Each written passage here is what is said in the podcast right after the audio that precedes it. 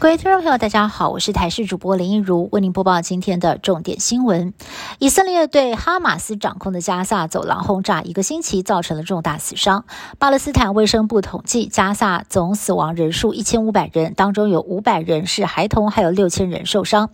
以色列军队在十三号上午对加萨北部一百一十万平民发出了撤离通知，要求他们在二十四小时之内撤离到加萨的南部，地面攻击一触即发。联合国要求以色列收回撤离令，认为地面攻击没有办法避免平民死伤。不过，哈马斯的态度也很强硬，表示这是以色列的心理战，要加萨人无需理会撤离通知。以巴爆发战火，现在也烧进了美国的大学校园。哈马斯发动突袭之后，串联三十四个学生团体的哈佛巴勒斯坦团结小组发表声明，表示以色列长期压迫加萨人民，因此必须为正在发生的暴力事件负起全部的责任。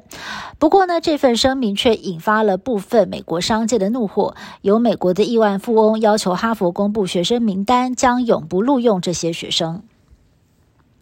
美国密西根州德威特镇有一栋造型奇特的房子，它不只是外表酷似优福，内部也是充满了巧思。打造这栋优福屋的前屋主在去年底过世，最近有一户人家把它买了下来，希望整修之后能够恢复它昔日的风采。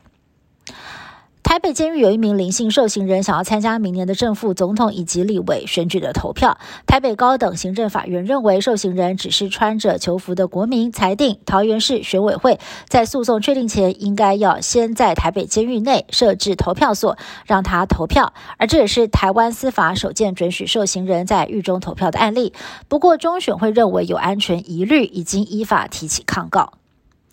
我国选手黄玉玲日前在杭州亚运上以零点零一秒奇迹打败提早庆祝的南韩选手，逆转夺金。回国之后，在今天在台南参加一百一十二年全国运动会竞速滑轮溜冰男子一千公尺争先赛决赛。竟然出现了杭州亚运的翻版，不过这回呢，换成是黄玉玲疑似提早庆祝，最后仅以零点零三秒被对手赵祖正逆转，以恨拿下了银牌。